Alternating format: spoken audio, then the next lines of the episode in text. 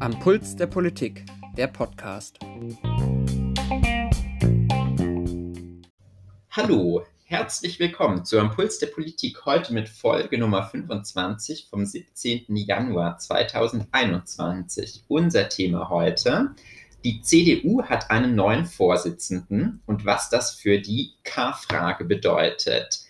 Es begrüßen euch Jonathan, Student der Verwaltungswissenschaft und Rufen, Student der politischen Kommunikation. Hallo. So, wie manche ja sicher mitbekommen haben, wurde jetzt am 16. Januar, also gestern, ein neues CDU-Präsidium gewählt und damit auch ein neuer CDU-Vorsitzender. Und äh, der neue CDU-Vorsitzende heißt Armin Laschet. So viel wollen wir schon mal verraten. Aber wir wollen auch noch kurz auf die Geschichte eingehen. Das heißt, wie kam es eigentlich zu dieser Wahl gestern und weshalb ähm, war die Stelle des CDU-Vorsitzenden vakant? Da müssen wir circa ein Jahr zurückblicken, nämlich äh, Februar 2020. Manche werden sich noch erinnern, damals ähm, ging nämlich durch die Schlagzeilen, dass in Thüringen ein Ministerpräsident gewählt wurde von der FDP mit Stimmen von der CDU und Stimmen von der AfD. Und was damals als großer Dammbruch wahrgenommen wurde von vielen politischen Beobachtern, ähm, zu Recht. Und dann hat die damalige CDU-Vorsitzende Annegret Kramp-Karrenbauer interveniert und wollte die Erfurter CDU-Fraktion zur Vernunft bringen, ist dabei aber gescheitert und hat daraufhin angekündigt, dass sie nicht äh, für die Kanzlerschaft, also für die Bundestagswahl dieses Jahr kandidieren wird und ihren CDU-Vorsitz auch abgeben wird. Und dann war für den 25. April letzten Jahres ein Parteitag geplant, wo ein neuer Vorsitzender gewählt werden sollte. Dieser wurde aber wegen der Corona-Pandemie verschoben. Erstmal auf den 4. Dezember. Dieser Parteitag fand dann auch nicht statt. Und da im Zuge dieser Absage gab es dann auch Verstimmungen seitens Friedrich Merz, der eine ähm, Verschwörung des Partei-Establishments gegen sich gesehen hat. Aber zuletzt hat man sich dann geeinigt, dass ein digitaler Parteitag stattfinden soll, jetzt am 15. und 16. Januar, wo ein neuer Vorsitzender erstmal gewählt wird. Aber da diese Wahl jetzt noch nicht rechtsverbindlich ist, wird jetzt auch noch eine Briefwahl stattfinden, wo das Ergebnis bestätigt wird. Aber es ist natürlich davon auszugehen, dass die Briefwahl genauso ausfällt wie jetzt die ähm, rechtsunverbindliche digitale Wahl auf dem Parteitag. Genau. Genau wer trat dann also an diesem besagten Parteitag gestern an? Das war Norbert Röttgen, Friedrich Merz und Armin Laschet. Das Verfahren war so, dass es erst einen Wahlgang zwischen allen Kandidaten gab, die sich da aufgestellt haben, also diesen drei. Und das war so, wenn bei diesem ersten äh, Wahlgang keiner der Kandidaten die absolute Mehrheit, also 50 Prozent der 1001 Delegierten Stimmen erhalten würde, gäbe es noch einen zweiten Wahlgang zwischen den beiden führenden Kandidaten, also eine Stichwahl. Und dazu kam es auch im ersten äh, Wahlgang, hatte nämlich Armin Laschet 380 Stimmen, Friedrich Merz 385, also ein bisschen mehr, und Norbert Röttgen 224, was aber bedeutet, dass niemand die nötigen 501 Stimmen hatte, die bei 1001 Delegierten die Mehrheit bedeuten würde. Und so kam es dann zum zweiten Wahlgang, zur Stichwahl zwischen Armin Laschet und Friedrich Merz. Und dabei hat Armin Laschet dann mit 521 Stimmen gegenüber von 466 Stimmen von Friedrich Merz gewonnen und damit ungefähr 52, bisschen über 52 Prozent erreicht. Eine knappe Mehrheit, aber eine Mehrheit und ist damit, Jonathan hat es gesagt, zunächst noch nicht offiziell, aber eigentlich gesichert zum neuen CDU-Vorsitzenden gewählt worden. Genau, aber eben eine schwache Legitimation mit gerade mal 52 Prozent. Dasselbe Problem hatte die CDU auch schon bei ihrem Parteitag 2018. Auch da wurde eine neue Vorsitzende gewählt, die hieß damals Annegret Kramp-Karrenbauer und sie war angetreten gegen Friedrich Merz und Jens Spahn, den Bundesgesundheitsminister. Und damals hat ähm, Annegret Kramp-Karrenbauer, auch AKK genannt, ähm, ganz knapp vor Friedrich Merz gelegen, weil sie hat 51,75 Prozent der Stimmen gekriegt 2018 und Merz 48. Und auch jetzt wiederholt sich hier bisschen äh, die Geschichte, nämlich auch hier haben wir jetzt einen neuen CDU-Vorsitzenden, Armin Laschet, mit einer recht schwachen Legitimation. Rufen. Jetzt wäre die Frage, ähm, wofür stehen eigentlich die Kandidaten? Wollen wir sie mal beleuchten, die da zur Auswahl standen? Und was hat die CDU zu erwarten ähm, mit einem Armin Laschet? Genau, es gab drei Kandidaten, die alle drei für sich so ein Stück weit eigenes Profil äh, beansprucht haben. Norbert Röttgen ist ähm, der Mensch, der sich am modernsten gegeben hatte. Er ist derzeitig Außenpolitiker, hat kein wichtiges Amt, aber war vor Jahren mal Umweltminister in, unter Merkel und mal Kandidat für die Landtagswahl in NRW, die er allerdings nicht gewinnen konnte. Und im Zuge dessen, das war dann alles etwas komplizierter, auch als Bundesumweltminister entlassen wurde. Auf jeden Fall, er gab sich als Modernisierer, hat sich früh dahinter gestellt, dass für CDU-Gremien eine Frauenquote gelten müsste. Er wollte die CDU moderner bei Umweltfragen aufstellen und darauf seinen Fokus legen und gab sich so ein bisschen als ja, das moderne Gesicht der CDU, die, der eben gegenüber den beiden anderen Kandidaten für Fortschritt äh, steht und die Partei modernisieren kann. Dann gab es Friedrich Merz, ähm, der war vor 30 Jahren hatte der seine großen politischen Seiten, oder sagen wir vor 20. Er war Anfang der 2000er mal für zwei Jahre Fraktionsvorsitzender der CDU und hatte die Jahre davor im Bundestag gesessen. Allerdings hat er sich dann aus der Politik zurückgezogen und unter anderem bei, als CEO bei BlackRock, das ist ein großer Vermögensverwalter, der versucht von Menschen, die viel Geld haben, noch mehr so Geld anzulegen, dass sie noch mehr Geld bekommen. Äh, der vermittelt so ein bisschen das Bild an die Menschen, die sich sehnen, dass die CDU wird, wie sie früher einmal war, sehr konservativ, wirtschaftsliberal, aber ansonsten eben in einem Gesellschaftsbild, was zurück auf die Werte der CDU vermeintlich sich zumindest äh, besinnen sollte. Und da, also sozusagen der konservative Wirtschaftsliberale. Und dann gab es Armin Laschet, der jetzt auch der CDU-Vorsitzende ist, er ist Ministerpräsident von Nordrhein-Westfalen und hat für sich so ein bisschen beansprucht, er führt die Politik von Angela Merkel fort. Er hat sich selbst als Kandidat der Mitte gesehen, der sozusagen die CDU, die von Merkel zumindest angeblich, aber es ist wahrscheinlich auch einfach so ein Stück weit in die politische Mitte von rechts rüber gerückt ist, dort hält und eben das Wählerpotenzial, was Angela Merkel aufgetan hat, zumindest versuchen wird zu halten, der in vielen Dingen etwas gemäßigter aufgetreten ist als Friedrich Merz und eben mit dem Versprechen angetreten ist, wenn ihr mich wählt, dann können wir diese 35 Prozent, bei denen wir gerade in den Umfragewerten stehen, halten und diese von den Menschen als erfolgreiche, gerade wahrgenommene Ära Merkel ähm, fortsetzen. Genau, also das Signal, das von der Wahl eines Armin Laschet jetzt zum CDU-Vorsitzenden ausgeht, ist ganz klar, ein Kurs ähm, der Mitte, der beibehalten werden soll, keine Experimente machen und auf Nummer sicher gehen. Und äh, eine Wahl jetzt von Friedrich Merz oder auch von Norbert Röttgen hätte halt einen Bruch mit der gegenwärtigen Politik auf jeden Fall bedeutet. Also Angela Merkel wird ja voraussichtlich bis zur Bundestagswahl am 26. Dezember, äh, 26. September 2021 ähm, noch Kanzlerin werden. Und ich denke auch, dass die Zusammenarbeit zwischen ihrem jetzigen CDU-Vorsitzenden Laschet und ähm, ihr auf jeden Fall äh, die wenigst, das wenigste Konfliktpotenzial äh, bergen wird.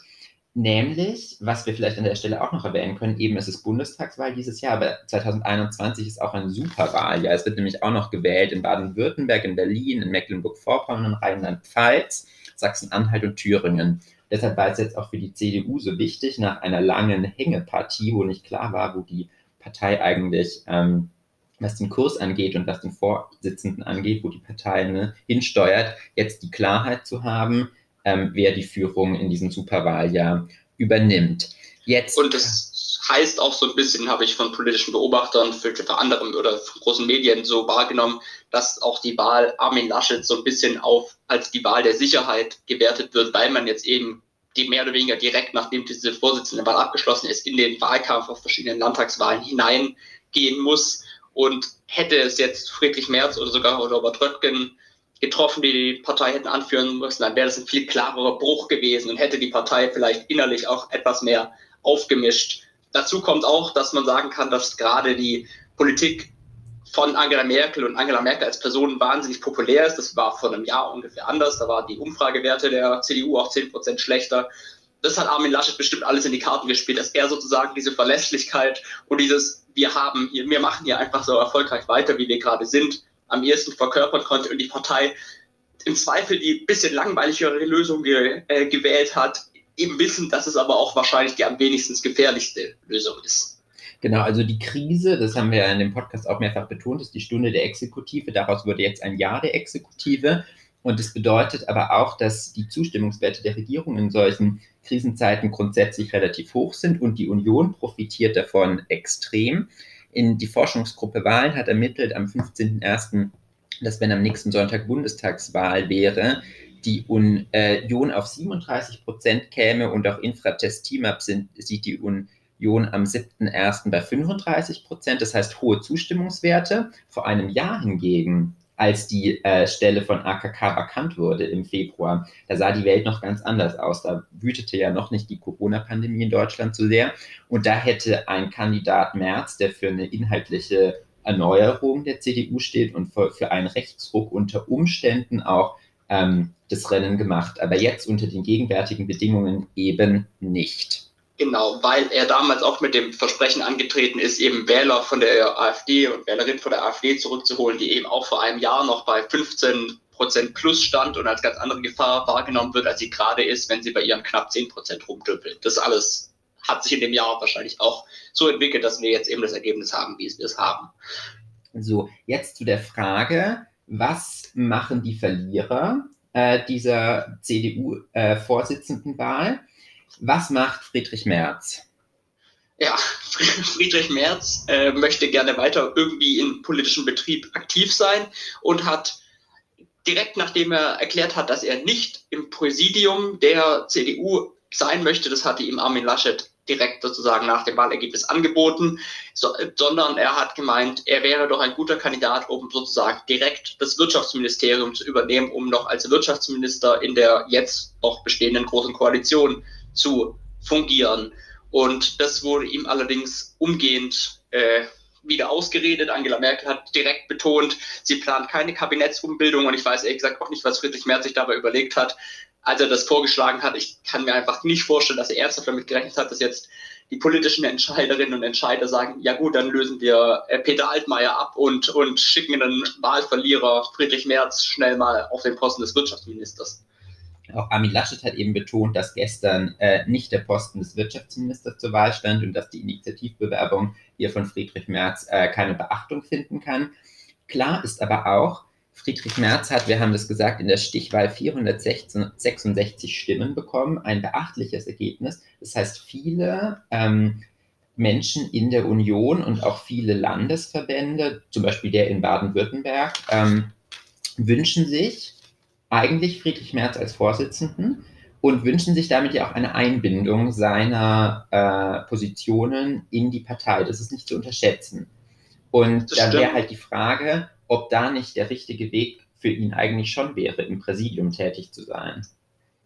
Ja, das hätte, hätten sie, glaube ich, ganz gerne äh, gemacht. Ich kann mir auch immer noch vorstellen, vielleicht zielte diese Bewerbung als Wirtschaftsminister auch darauf ab, sich sozusagen für die nächste Regierungsbildung, die ja 2021 noch kommen wird, irgendwie im Spiel zu halten. Ich kann mir nicht vorstellen, dass man sich jetzt leisten kann, vom Nicht-März-Lager diese Person sozusagen komplett äh, zu ignorieren und einfach rauszudrängen und auch seinen vielen Unterstützerinnen und Unterstützern eben zu vermitteln, wir brauchen ihn nicht und wir wollen ihn auch nicht und die Menschen, die wir gewählt haben, lassen wir sozusagen so ein bisschen unerhört.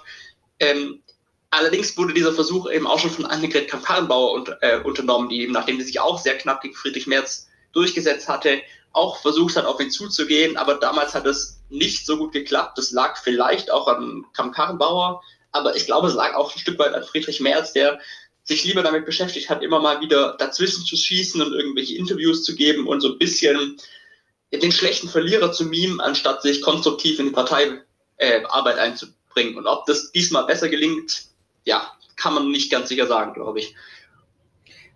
Genau. Ich denke, wir kommen jetzt mal zu unserer zweiten Frage, nämlich was bedeutet eigentlich die Vorsitzendenwahl von ähm, Armin Laschet für die Kanzlerfrage? Also die sogenannte K-Frage, nämlich ähm, dieses Jahr, wir haben es erwähnt, am 26. September findet die Bundestagswahl statt. Die SPD hat bereits gesagt, dass sie mit Olaf Scholz ins Rennen gehen will. Die Grünen, da ist noch unsicher, ob sie entweder Annalena Baerbock oder Robert Habeck als Spitzenkandidatin nominieren wollen.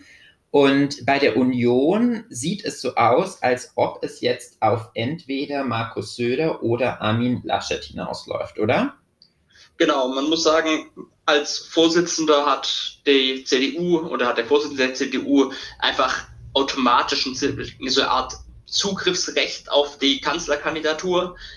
Allerdings spricht derzeit wahnsinnig viel dafür, dass man, also oder spricht dafür, dass es eine Ausnahme geben könnte und die CSU als kleine Schwesterpartei möglicherweise den Kanzlerkandidaten stellt, weil es einfach Umfrageerhebungen gibt, die Armin Laschet zumindest für einen Großteil der Bevölkerung nicht als kanzlertauglich sehen. Da steht er so bei 25 Prozent ungefähr, die ihm zutrauen, ein guter Kanzlerkandidat zu sein. 28 Prozent auf 28. Platz 7 und Söder steht auf Platz 1 mit 54 Prozent Zustimmung. Genau. Und weil Parteien auch immer einfach erfolgshungrig sind und gerne Wahlen gewinnen, würde es natürlich erstmal naheliegen, dass man einfach sagt, wenn wir jetzt einen Kandidat haben, der so klar in den Zahlen vorne liegt, dann lass doch den bayerischen Ministerpräsidenten aufstellen und er soll dann die Union in den Kanzlerwahlkampf führen. Glaubst du das denn und was spricht da aus deiner Sicht dafür? Jonathan. Also noch hat sich Markus Söder nicht offiziell für diesen Posten beworben. Ganz im Gegenteil, er hat ähm, schon vor langer Zeit immer wieder betont, dass sein Platz doch in Bayern wäre. Das hat er jetzt so in letzter Zeit nicht mehr wiederholt, aber seine Ambitionen jetzt da irgendwie ähm, als Kanzlerkandidat auftreten zu wollen, die hat er noch nicht direkt geäußert. Ganz im Gegenteil, eben, er hat sie eigentlich immer dementiert. Und ähm, Laschet hingegen, wie du sagst, hätte jetzt so ein natürliches Vorgriffsrecht oder Zugriffsrecht auf die Kanzlerkandidatur als ähm, Vorsitzender der CDU. Und so wie es ausschaut, beide sind, also sowohl Söder als auch Laschet sind um eine einvernehmliche Lösung bemüht und wollen im März dann entscheiden, ähm, wie die K-Frage ausgeht und wer dann tatsächlich ins Rennen geht. Und dadurch, dass die Union gerade so dermaßen gute Umfragewerte hat, wir haben ja schon gesagt, die Forschungsgruppe Wahlen sieht die Union momentan bei 37 Prozent, ist es halt gar nicht so unwahrscheinlich, dass der Kanzlerkandidat der Union tatsächlich auch der nächste Kanzler sein wird. Und deshalb hat diese Frage schon ähm, erhebliche Relevanz. Genau. Äh, man muss jetzt aber halt natürlich sagen, dass beide Personen zwar sagen, und das glaube ich ihnen irgendwie auch, dass sie sich eigentlich eine geschlossene Partei wünschen, dass sie da äh, sich einigen wollen, aber beide Menschen sind, glaube ich, so müssen, denke ich, Politikerinnen und Politiker sein, die in solchen Positionen sind, auch wahnsinnig machthungrig und sehen, gerade weil es so wahrscheinlich ist, dass die CDU den nächsten Kanzler stellt, auch so ein bisschen ihre einmalige Chance, Kanzler zu werden. Das kann niemand sagen, ob das in vier Jahren noch genauso ist und wie sich da ihre persönliche Situation und die Gemengelage in der Politik geändert hat. Und deswegen bleibt es da, glaube ich, einfach weiter wahnsinnig offen, weil auch Armin Laschet trotz mäßiger Umfragewerte bestimmt nicht angetreten ist, um jetzt einfach ganz automatisch zu sagen, ach Markus, du bist doch hier so viel populärer und der viel bessere Kandidat macht es doch mal für uns.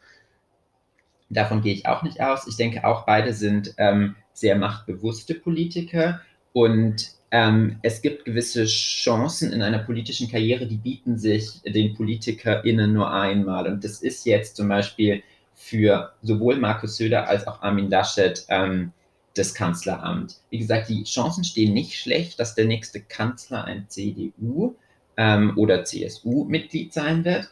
Daher, und darüber sind sich ja auch beide bewusst. Und das, die Welt, wie du sagst, kann in vier Jahren da schon ganz anders ausschauen. Und dann wäre die Frage, ob halt derjenige, der jetzt da nicht drauf zugreift, quasi ähm, seine Ambitionen fürs Kanzleramt dann auch für immer ähm, begraben müsste. Und ich denke, gerade bei ähm, Politikern wie Markus Söder oder Armin Laschet halte ich das für relativ unwahrscheinlich, ähm, dass einer verzichten will, wenn er irgendwie die Chance sieht, ähm, das Rennen zu machen.